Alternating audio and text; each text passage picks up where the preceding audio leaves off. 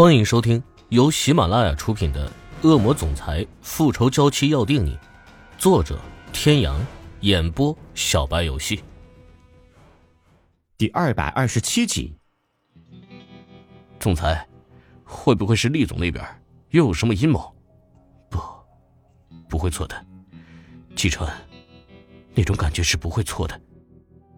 季川知道，这个时候欧胜天是听不进去任何的劝告的。他能做的就是尽量帮他查找出真相，确认视频里的那个女人到底是不是那个人。只是一连几天，他一直都联系不上厉海龙。以前厉海龙没事就喜欢找总裁的麻烦，欧氏集团的大楼就跟他家的后花园一样，想来就来，想走就走。现在真到了找他有事的时候，他又故意躲着不见，可见这里面的确是有古怪。季川脸色有些凝重的去向欧胜天报告。进去的时候，居然发现那个男人在笑，那个女人对他的影响真的是太大了。总裁，厉总那边联系不上。季川不习惯隐瞒，他跟在欧胜天身边时间不短，对于他的处事方式，他也学到了不少。他不喜欢欺骗，因为欺骗只会延误解决问题的最佳时机，而这除了会让事情变得更糟糕之外，并不会带来其他任何的好处。闻言。欧胜天将目光从平板上转到了他的身上，说清楚。厉总不接电话，只能联系到他的秘书，可他的秘书一会儿说他出国了，一会儿又说他正在休息没时间，这不明摆着耍人玩吗？欧胜天勾唇轻笑，厉海龙为什么要这么做，他很清楚，不过就是报复他，不理会他的挑衅，报复他不让他带走关莲娜。既然他这么喜欢玩，那他就陪他玩。联系厉海龙的事情，你交给别人。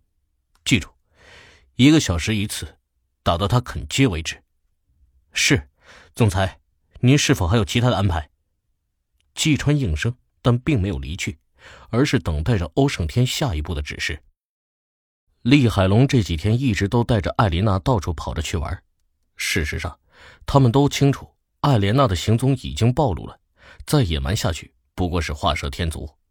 虽是如此，厉海龙却并不想这么轻易的就让欧胜天找到艾琳娜，加上艾琳娜也不想那么快就见到欧胜天，所以对于厉海龙以各种借口拒绝接听欧胜天助理打来的电话，艾琳娜完全是听之任之，随便他玩。如往常一样，两人在酒吧玩到半夜才回到厉海龙的别墅，一直睡到第二天午后才相继起了床，边吃饭边看电视。突然间，一则临时新闻吸引了厉海龙的目光。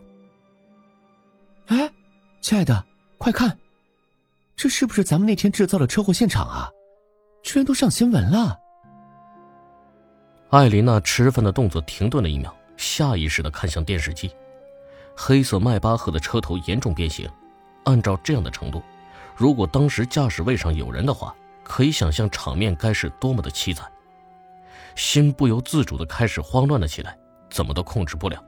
他不想让厉海龙看出什么来，只能装作若无其事的样子继续吃饭。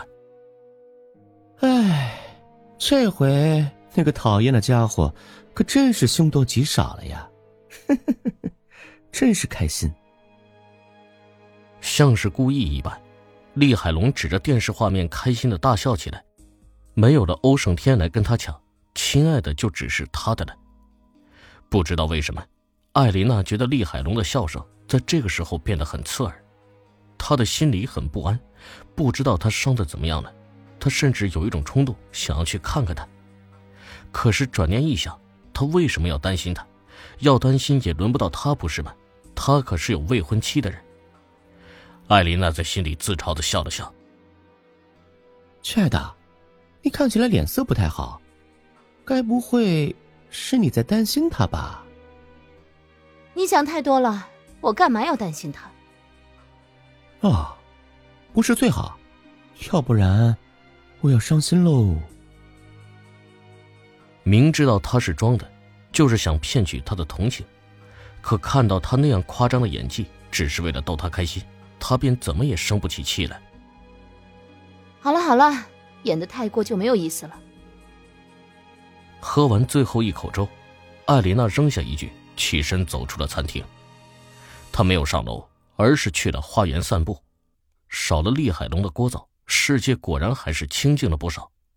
他现在脑海里真的很乱，明知道新闻很有可能是欧胜天故意放出来引诱他前去的消息，但是他又忍不住想，万一是真的该怎么办？他走到一处石凳上坐了下来。如果他不知道就好了，不知道就不会惦记，惦记了就忍不住的胡思乱想。平静的日子也不过两年的时光，难道他还是脱离不了他给他下的魔咒吗？不，不会的，他对他只有恨。他已经不是原来的自己，没有他，所有人都一样过得很好。欧胜天、关莲娜、林宇哲、金世群、厉海龙，他们每一个人都过得很好，不是吗？所有的事情都已经回不到当初，人的心时时刻刻都在发生着变化，没有谁和谁的感情是永恒不变的，更何况是他们之间的历经坎坷、不堪一击的感情。大家都有了各自的生活，而他的身边一直都有未婚妻的陪伴，对他或许只是一种不甘心，不甘心他脱离了他的掌控。其实，也许他不应该回来，这样各过各的生活是最好的结果了，不是吗？可是为何他只是听到他有可能受重伤的消息之后，会变得如此的心神不安？难道还是他的心里有愧，认为他的伤是因为他而受的吗？今天晚上若是他没有让厉海龙甩掉他的车，那么他也就不会在后面追赶，或许就不会出车祸了。可是，他的心头烦躁不堪，明知道有可能是陷阱，但他还是忍不住想去看看，可又觉得不应该去。毕竟他的死活都与他无关了，不是吗？挥去脑海中纷乱的思绪，他回到自己的房间，走进浴室，打开花洒，任那温热的水自头顶而下，心乱如麻。欧氏私人医院，夜色掩盖了一切。VIP 病房的走廊上，一个身材修长纤细的身影，穿着一身白大褂缓步而行，淡蓝色的医护专用口罩遮住了他大半的容颜。让人看不清他的长相，一双眼睛明亮动人，虽眸光淡然，但仍是清澈如水。不一会儿，俏丽的身影便站在了一号病房门外。他只是定定的站着，没有多余的动作。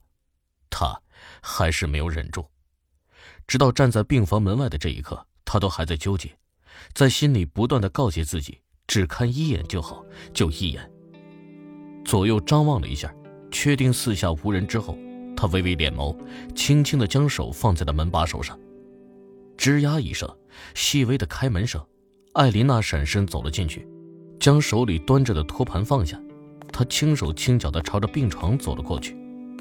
窗外夜色正浓，房间内只亮了一盏夜灯，光线昏暗，空气中漂浮着淡淡的消毒水的味道。艾莲娜觉得眉心处开始隐隐的刺痛起来，她抬起手揉了揉。这样的味道，她是真的很不喜欢。放缓自己的呼吸，他看向那个近在咫尺的人，又往前跨了一小步，之后却再也迈不动步子了。病床上的人，一如他记忆中的一样，五官轮廓深邃，脸部线条依旧那般冷硬，仿佛是用刻刀一下一下雕刻出来的一般。他安静地躺在那里，原本锐利如鹰的眸子，此刻正紧紧地闭着，暂时掩去了他那冷酷如冰的气质。各位听众朋友，本集到此结束，感谢您的收听。